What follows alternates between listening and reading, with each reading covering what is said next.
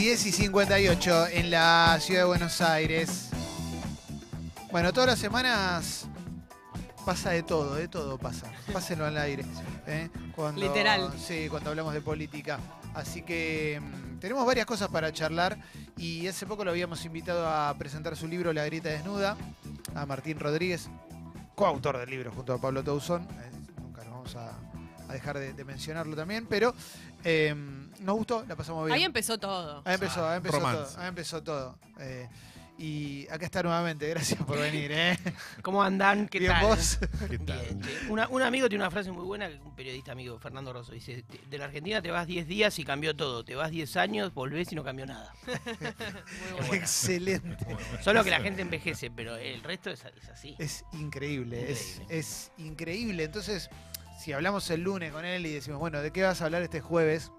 Y faltan tres días en el medio. Dos Sí, días, hay no, dos días en el medio que, que, que no, que no se puede. Bueno, pero uno lo- una de las cosas que decías recién cuando grabás esos videos tan, tan Sí, lindos, tan ¿no? piolas. tan copados que tanto te gusta hacer, Sí, eh, era lo de las pasos, si tenía sentido hacer, o sea, sí. era parte del debate, si tenía sentido hacerlo, si no tenía sentido hacerlo. Y una de las cosas que se comentaba era, en realidad en el gobierno lo que no quieren, lo que no querían hacer era mostrar en una encuesta que no les va tan bien. Es verdad, digamos, el que, el que pide eh, cambio de reglas es el que está peor. ¿no? Esto es así en, todo, ¿no? Sí. En, en- la vida. Eh, pero también es cierto que eh, están, están siendo mal usadas. O sea, yo Sí. creo que si este debate lo abrían en marzo, te juro que mi posición era, estoy de acuerdo. O sea, sí. Con Sí. que no las hagan. En todo caso, algo, no sé cómo se haría, porque además son temas legales que son medio complejos.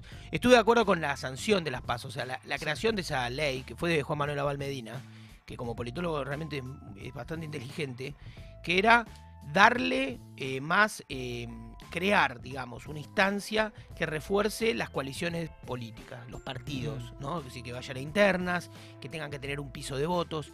Lo que hubo después del 2001, ya de antes también, pero fue, fue como cada político y su cuchitril, ¿no? Digamos que Sí. te armaba, era muy clásico en la ciudad de Buenos Aires, ex funcionarios de Ibarra que se iban y que te armaban el Frente Progresista Social Encuentro, ¿viste? O sea, que eran partiditos con una guitita que una cosita que ahí que, pe- que pellizcaron, un mastiquín, como decía el cancagullo, y armaban el partido, Un mastic. un mastiquín, una frase antológica. Sí, sí, Y multifacética la frase, ¿no? Porque implicaba muchas cosas.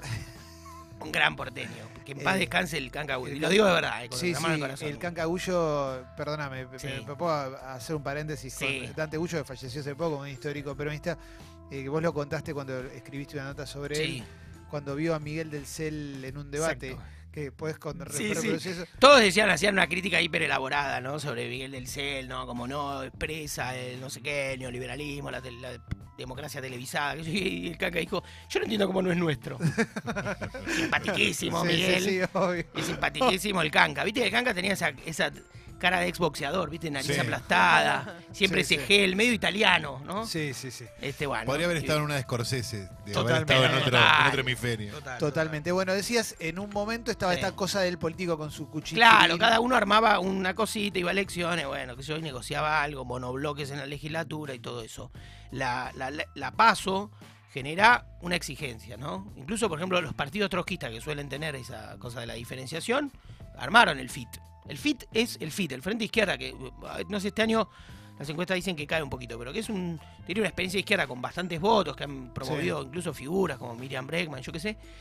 Es un, de algún modo, un producto de la ley, una ley Sí. burguesa, como las, Sí. las paso, ¿no? O sea, generó algo, pero si no la usa nadie, es medio una cosa. Sí, al pedo. Entonces tendría que haber algo que sea, y lo digo mal porque seguro que ti- tiene algún problema legal, pero que sería, bueno, quienes se inscriben, que vayan a internas. Pero los partidos que no van a internas, que no la usen. Porque es cierto, es un gasto y es Sí. al, cu- al cohete. Ahora, a un mes ya no puede discutir la regla de juego para mí. Claro. Toda la dinámica de campaña viene enfilado para ahí. Y con la ansiedad que hay y todo, me parece que, bueno, banquémosla, que se haga, va a ser una verdadera encuesta nacional, porque va a decir un número real, y bueno, y eso organizará toda la, digamos, todas las elecciones, lo que queda, ¿no? Hoy los medios están reproduciendo declaraciones de Alberto Fernández en Mm. una entrevista que le hizo María O'Donnell. Sí. Él, de lo, lo que más toman, obviamente, sobre todo los medios Sí. eh, más alineados con, con- con el gobierno, tiene que ver con las declaraciones del INDEC. ¿no? Lo que dijo sobre el INDEC, que durante la presidencia de Cristina Kirchner, no así la de Néstor Kirchner, sino la de Cristina, cuando él se fue, en concreto, eh, no estuvo bien manejado, Sí. no, no- no- no, eh, ocultaba la pobreza, etc, etc. Eh, creo que María Donald también le preguntó por lo de cuando Aníbal Fernández dijo que había menos pobres que en Alemania, y él dijo, yo nunca estuve de acuerdo con eso, etcétera, Sí. etcétera.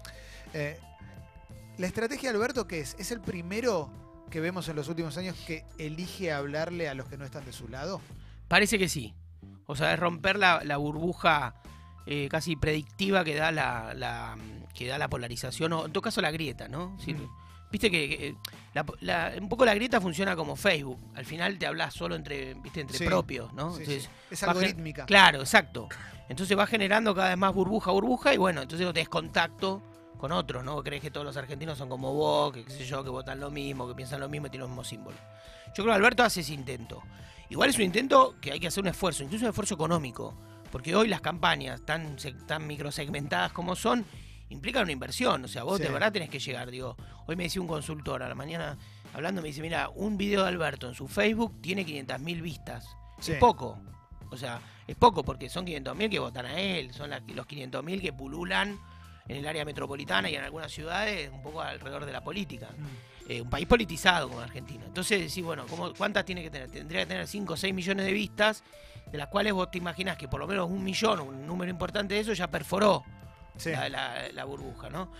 Bueno, eso es un aspecto, un aspecto, si querés, técnico de cómo Sí. romper eso. Y después en el discurso me parece que sí, porque Alberto se va cuando nace el kirchnerismo. Esto lo hablamos Sí, la otra sí, vez. ¿no? sí, sí. Pero un poco se va Cuando, Cuando- nace el definitivo. Claro, cuando ¿no? nace la cosa más intensa, digamos. Y en ese Sí. sentido tiene un lenguaje creíble y verosímil de romper eso, porque si no otros políticos podrían asumir ese lugar, pero digo, Kisilov también intenta eso, ¿viste? La otra vez había hecho un hashtag que era desengrietar. Estaba bueno, Sí, pero bueno, le cuesta más porque es menos verosímil, porque es- él es más un producto de la grieta, un político de la, confro- de la confrontación, la lucha con- contra el Sí. campo, qué sé yo. Político valioso como Axel, pero que le va a costar más ese camino y a Alberto le cuesta menos porque realmente viene de ahí. El que vota a Macri, el que, Sí. el que está con, el que votó Cambiemos, que lo ve Alberto Fernández decir, bueno, hubo errores, el INDEC, y, y enumerar errores. ¿Qué dice? Viste, teníamos razón, que no vuelva más, y esto está mal. Y Sí. dice, ah, mira, este tipo reconoce, no quiero esto, me voy con este que lo va a mejorar. Sí, eh, a ver, es difícil entrar en la cabeza de, de cualquier elector y sobre todo los electores que están menos relacionados con la política, con las ideas de uno. Es difícil. Yo creo que también ahí hay dos cosas. ¿Y el futuro? O sea, la pregunta para un candidato es ¿y qué, qué futuro? ¿A dónde vamos? Sí. Pues tampoco es que los años del kirchnerismo, ¿no? Si la Argentina desde 1983, te diría, bueno, o antes, pero vamos, es, una, es un país que administra crisis, administra miseria, administra 30% de pobres, ¿no? Sí. Entonces está duro. Él estaba acostumbrado, hay como dos planos. El kirchnerismo de Alberto, 2003-2007, era un kirchnerismo que planteaba una reparación sobre una crisis que estaba detrás, que estaba respirándote en la nuca, que había Sí. ocurrido y que fue un trauma. Fue un trauma. O sea, ¿por qué existe el kirchnerismo? Porque hubo un trauma en la Argentina. Sí. Le- te diría el macrismo también, por el derrumbe del 2001. El problema del último, digamos, uno diría el cristinismo, la última etapa del kirchnerismo, es que en vez de hablar de la crisis de la que se venía y la reparatoria, te de- era hablar de todo lo conquistado, Sí. de lo que había, de la década ganada. Y para mucha gente, más allá de los dos puntos del INDEC, los tres puntos de no sé qué, lo que se vivía no era un paraíso tampoco. Era como si te dijeran, esto es, esto es lo que, lo, ¿no? Es decir, era más conservador Sí, sí, un sí. punto. Entonces, y la campaña de Scioli fue este Scioli.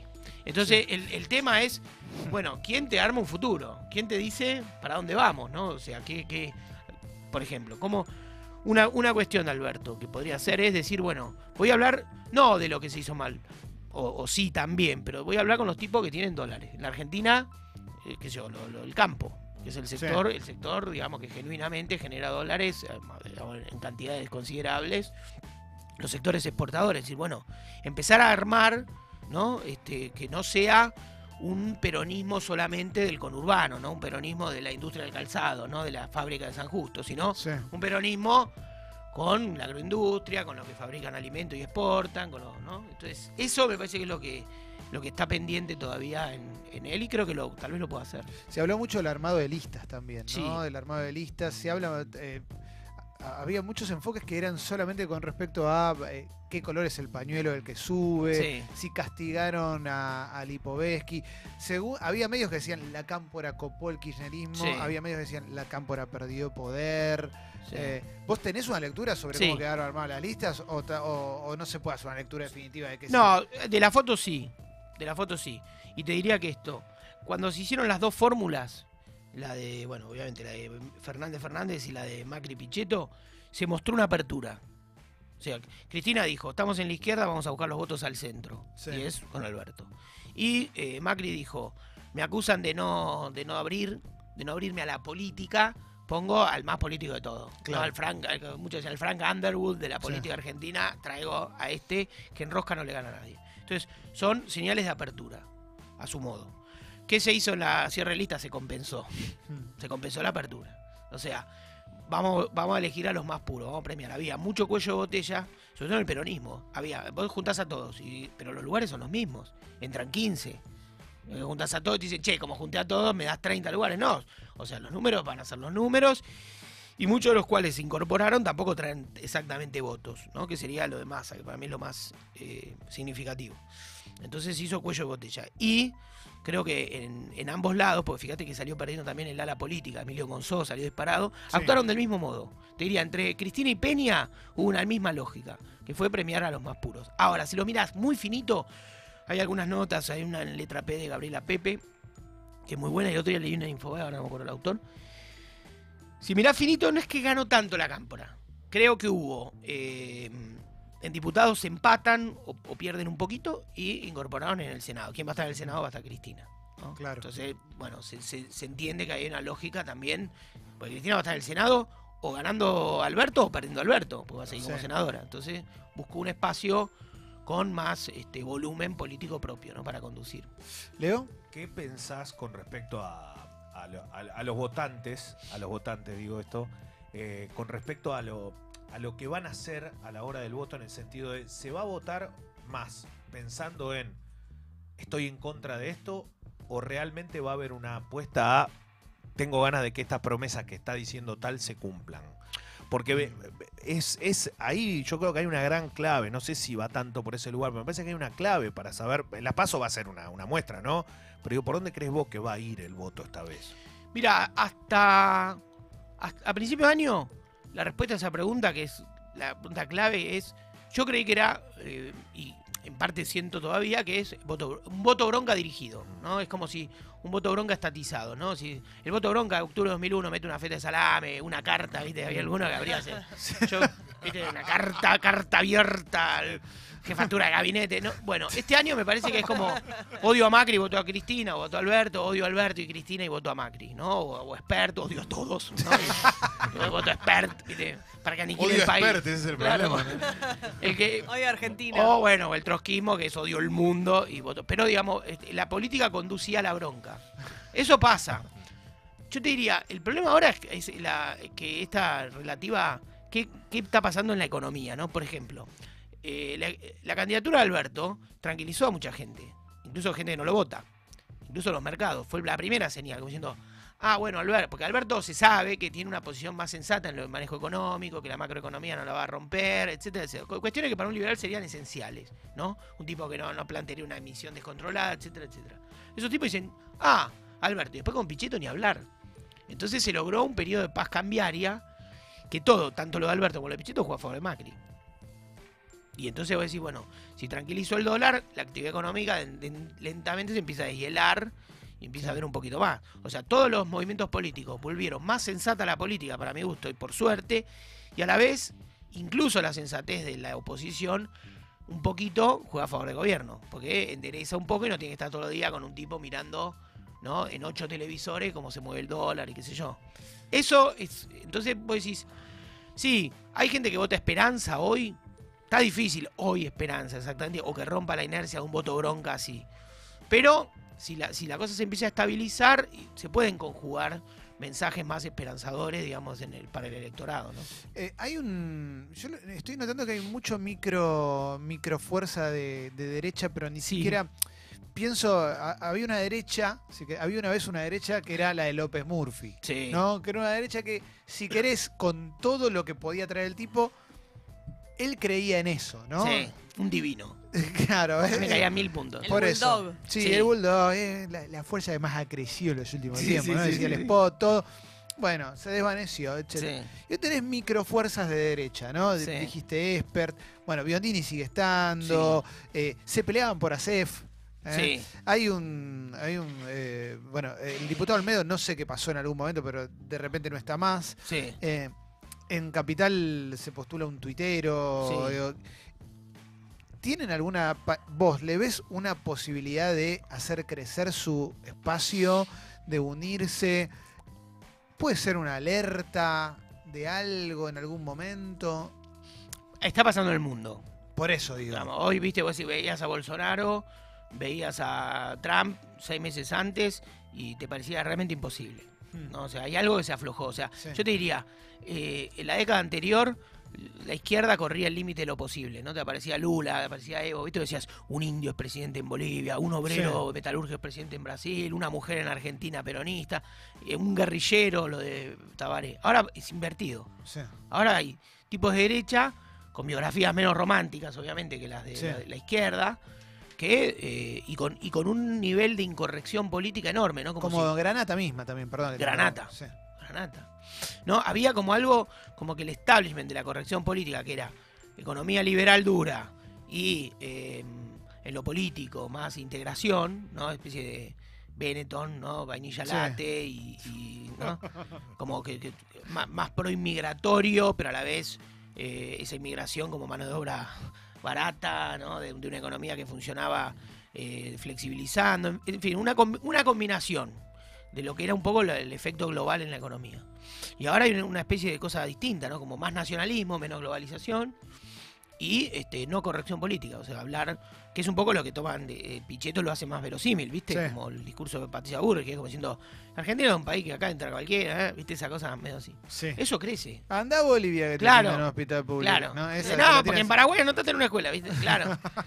y vos decís, y bueno, eso está creciendo. ¿Cuánto puede crecer? ¿Cuánto puede.? O sea, para mí hoy todavía el macrismo tiene una capacidad de absorción de eso, de una parte de eso, porque juegan a eso. No hubo algo de verdad, de verdad, que dijeras. Ya Bernie jugaba eso, ¿no? Claro, sí, sí, sí. Está toda la fuerza. Bueno, hay una demagogia ahí como muy, muy a mano.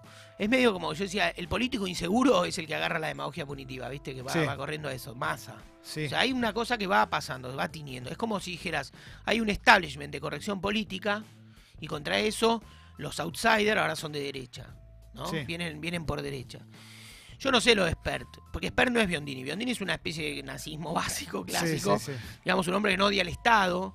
¿no? Y Spert lo que plantea es, te diría hasta lo contrario, que es decir, bueno, en la Argentina el problema es el Estado, el problema es todos los, todos los derechos que hay, tenemos que des- des- desembarazarnos de eso, ¿no? El problema son los los derechos. Sí, pero te- porque los derechos son gastos. Sí, claro. ¿no? Y entonces los sindicatos y qué sé yo, y la economía regulada. y O sea, hay tipos que le dicen comunista a Macri.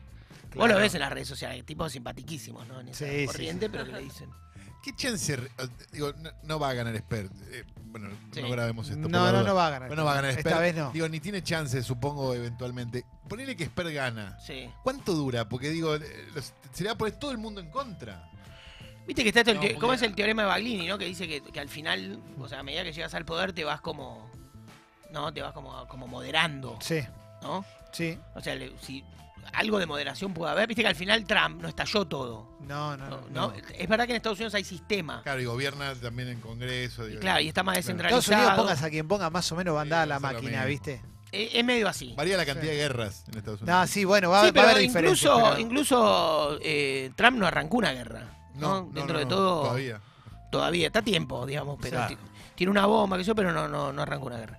Y Bolsonaro, no sé, no, como que no arrancó mucho tampoco, ¿no? Al final no pasó nada. Hay que, hay que darle tiempo, darle tiempo. Hay que darle Pero sí, tiempo. pero Ayer No, agarraron, pero Ayer agarraron a uno con 39 kilos de cocaína, impresionante. Sí. fuerte, ¿eh? Eh, Fuerte. tema eh, para ir cerrando. Sí. eh, la- me gusta como cerrar con la semana de la baña, puede ser como parte de esto. Muy lindo. La semana de la baña. Sí. Eh, A a mí es un personaje que me fascina. Creo que el máximo.